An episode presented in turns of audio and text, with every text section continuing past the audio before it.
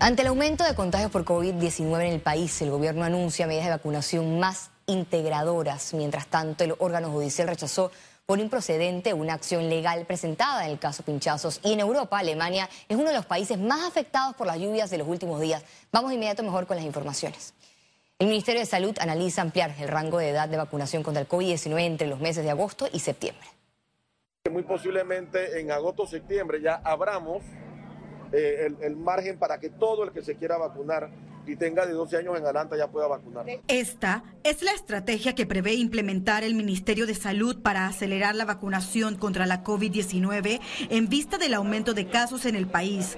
De ampliarse el rango de edad, se anunciará con anticipación los centros habilitados por corregimiento. Después que cumplamos con los que tienen enfermedades crónicas, podamos entonces también darle el acceso a ellos. Otra de las estrategias que se proyecta implementar en otros puntos del país es la vacunación a través de la técnica de barrido y así inmunizar a la mayor cantidad de población.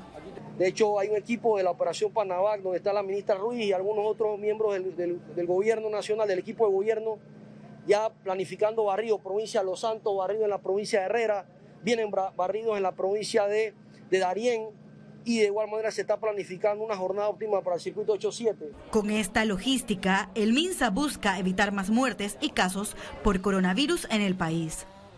Keren Pérez, Econews. Vacunas donadas por Estados Unidos a Panamá podrían llegar a finales de julio, así lo reveló Eduardo Ortega, miembro del consorcio de vacunas en el programa Radiografía. Aproximadamente 500 mil dosis nos van a llegar creo que es una cuestión de unos cuantos días para que se anuncie la donación de los Estados Unidos de Norteamérica. Pero también estamos en la lista para recibir las vacunas. Es un proceso que se está realizando y estamos esperando que eh, esta semana o la próxima más tardar se confirme cuándo nos llegan las dosis de los Estados Unidos de Norteamérica. Esas se agregarían a las dosis que estamos esperando de Pfizer y de AstraZeneca. Las autoridades de salud establecieron nuevas restricciones de movilidad que buscan reducir el aumento de casos por coronavirus. A partir del domingo 18 de julio, iniciará la cuarentena los domingos en el distrito de San Carlos, en Panamá Oeste, y se mantienen las medidas establecidas en La Chorrera.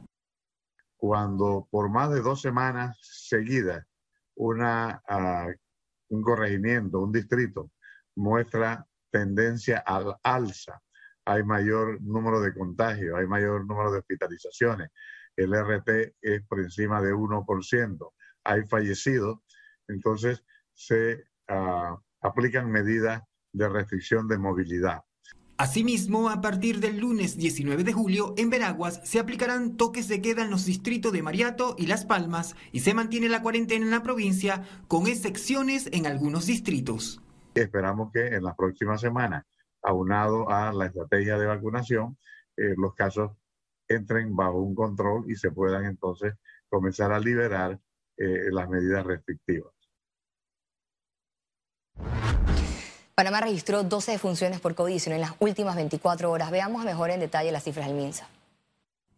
419.829 casos acumulados de COVID-19. 1.225 sumaron nuevos contagios por coronavirus. 727 pacientes se encuentran hospitalizados, 103 en cuidados intensivos y 614 en sala. En cuanto a los pacientes recuperados clínicamente, tenemos un reporte de 399.471. Para más, un total de 6.674 fallecidos, de los cuales 12 se registraron en las últimas 24 horas. Cambiamos de tema, ya que el Tribunal de Juicio Oral rechazó la solicitud de defensa del expresidente Ricardo Martinelli por incapacidad presentada ante este órgano. El Tribunal de Juicio del Primer Circuito Judicial de Panamá rechazó por improcedente la solicitud de la defensa del expresidente Martinelli en la que buscaba suspender el juicio oral fijado para el próximo 21 de julio. Más temprano, el vocero del expresidente Luis Eduardo Camacho publicó en su cuenta de Twitter una incapacidad presentada por la abogada Jessica Canto contemplada entre las fechas del 21 de julio al 20 de agosto.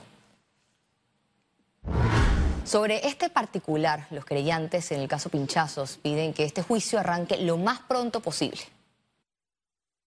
Necesitamos que este juicio arranque no por intereses caprichosos, sino por un interés de que reine la justicia en este país. Continúan las instalaciones de las comisiones en la Asamblea Nacional. En esta ocasión fue un turno de la de Asuntos Municipales. Para este periodo de comisión tiene entre su agenda discutir posibles cambios a la ley de descentralización, así como los jueces de paz y la evaluación de posible creación de nuevos corregimientos. Tenemos que entrar en la discusión de la modificación a la ley 37, que es el tema de la descentralización, pero de igual manera buscar la fórmula para que las contrataciones mínimas o pequeñas de los municipios no tengan tanta burocracia porque el hecho de la atención comunitaria que día a día se tiene que dar para las comunidades se ven entorpecidas por la burocracia que existe por las leyes actuales sobre el tema. Continúa la gira de trabajo del presidente Laurentino Cortizo en Estados Unidos. Este jueves se reunió con el Consejo Empresarial Greater Houston Partnership. Se trata del principal socio comercial entre Estados Unidos y Panamá. Durante la reunión de inversionistas reafirmaron su interés en el país. Toma un descanso y recarga energías. Aprovecha tarifas desde 99 dólares para dos personas y disfruta de una estadía libre de estrés en Sheraton Gran Panamá. Llámanos al 305-6560 o visítanos en nuestras redes. Presenta Economía. Avanza la facturación electrónica en Panamá. Reportan arriba de un millón de transacciones en este sistema. A continuación, el detalle para este cambio en su empresa. Desde el 1 de junio de 2021 inició la masificación voluntaria para que las empresas en Panamá operen con factura electrónica. Más de 20 comercios participaron en el plan piloto. Esas máquinas fiscales deben tener ahora un dispositivo de transmisión. Es como un pequeño router en muchos de los casos o un dispositivo que se introduce, que eso va a ayudar a que las máquinas fiscales transmitan la información a la Dirección General de Ingreso a través de una plataforma que trabajamos junto con la AIG, que hemos denominado Placef, que ahí la DGI va a tener la información en línea al momento que el contribuyente emite la factura a través de los equipos fiscales. El proceso lo realizan a través de los proveedores certificados por la Dirección General de Ingresos. Pero además hemos agregado el facturador gratuito, que es una factura electrónica gratuita para los micro y emprendedores.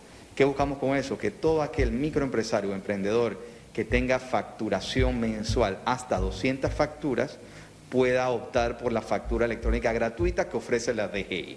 Es ahorro de costos porque ya no es necesario entregarla de forma física. Ustedes facturan electrónicamente y en segundos ya tu cliente lo va a tener en su correo la factura electrónica. No tienes que resguardar tus facturas porque todo está en la nube. En facturación electrónica no existe el escenario que tú que, que, las empresas no puedan facturar. Siempre van a poder facturar, así no tengan internet, Actualmente, la institución realiza fiscalizaciones presenciales en las que detectaron incumplimientos. Hay recomendaciones para los comercios. La facturación electrónica ya es una realidad en Panamá. Adicional de todas las ventajas, es lo que va a impulsar a que mejoren sus procesos, a que las empresas panameñas sean más competitivas y olvidarnos de esos dolores de cabeza que ya hemos tenido por muchos años con las impresoras fiscales.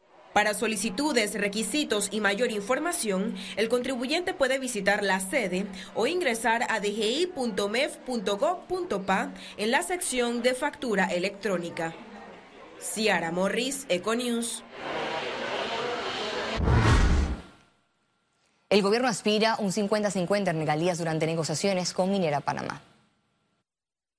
En este momento, el gobierno le manda un mensaje claro a la empresa minera Panamá de que nos sentemos a tratar de, buscar las mejores condiciones para Panamá y que también permita que la empresa siga operando, eh, porque no queremos tampoco eh, afectar inversión extranjera, queremos preservar las plazas de empleo queremos preservar todo ese, ese movimiento económico que genera eh, la mina hoy en día. Le puedo decir que queremos lograr lo más que se pueda, ojalá fuera 50 y 50. O sea, eh, esa es mi aspiración personal, pero esto no se trata de aspiraciones personales, sino de un trabajo en equipo de gobierno. Eh, recuerden que hay un contrato de, de, por medio, que hay una ley minera que tiene, va para 60 años, y en esa ley minera dice el, el, el porcentaje de regalía este viernes 16 de julio los precios de los combustibles registrarán alzas respectivamente. A continuación el detalle. La gasolina de 95 octanos tendrá un valor de 93 centavos el litro, un alza de 2 centavos. La gasolina de 91 octanos se situará en 89 centavos el litro, un alza de 2 centavos, mientras que el diésel quedará en 77 centavos el litro, se mantiene sin variación. Economía fue presentado por Toma un descanso y recarga energías. Aprovecha tarifas desde 99 dólares para dos personas y disfruta de una estadía libre de estrés en Sheraton Gran Panamá. Llámanos al 305-6560 o visítanos en nuestras redes. Ahora para entender la economía es necesario el análisis y para ello el segmento que lo precisa todos los jueves. Toma un descanso y recarga energías. Aprovecha tarifas desde 99 dólares para dos personas y disfruta de una estadía libre de estrés en Sheraton Gran Panamá. Llámanos al 305-6560 o visítanos en nuestras redes presenta Conexión Financiera. Y mientras transcurre la pandemia persisten las afectaciones en la economía, pero más allá de esta realidad, los panameños siguen sin ver progreso. Falta de planificación gubernamental es lo que analizará nuestro economista Carlos Araúz. Adelante, Carlos. Así es, Valeria. Panamá venía haciendo bien las cosas, llevando la pobreza extrema a números ínfimos, y la pandemia ocurrió, retrocediendo unos 15 años esa dinámica que procuraba un país menos desigual. Algunas escuelas de pensamiento estipulan acciones como el control de precios o los programas de transferencias monetarias como esenciales en facilitar la movilización social. Sorprendentemente, los últimos 20 años de crecimiento económico siguen en deuda con miles de ciudadanos que no han sentido ese supuesto progreso. ¿Por qué nos cuesta tanto avanzar bien y en orden? Más allá de los escándalos de corrupción que han destruido tanto para tanta gente, hay un mal superior que nos condena rápidamente. El apego a la reacción, al parche que lo resuelve todo. No somos gente de prevención ni de planificación. Parece que ese gen se lo volaron en la repartición divina, mientras que la inmediatez nos cautiva. La curita de más deuda que lo resuelve todo siempre va a estar allí, o quizás ya no tan seguramente. La planificación en temas como el cuidado del agua, la recolección de basura y su manejo, la explotación de minas o el crecimiento urbano serán determinantes elementos los próximos meses a medida que salimos de estos duros y catastróficos momentos. ¿Desde hace cuánto tiempo sabíamos que una concesión de 25 años en el sector portuario iba a vencer? ¿Hace cuánto tiempo sabíamos que las reservas del programa de invalidez, vejez y muerte de la Caja de Seguro Social durarían hasta 2025? ¿Hace cuánto tiempo no se invierte a conciencia en el IDAN? La calidad de la data, de la información, no ha sido la mejor en Panamá, por lo que la planificación también viene cojeando por ese lado. Con regocijo hemos visto la instalación del Consejo Nacional de Estadística para el periodo 2021-2025. Es un paso en la dirección correcta para conocer y entender mejor cómo nos comportamos.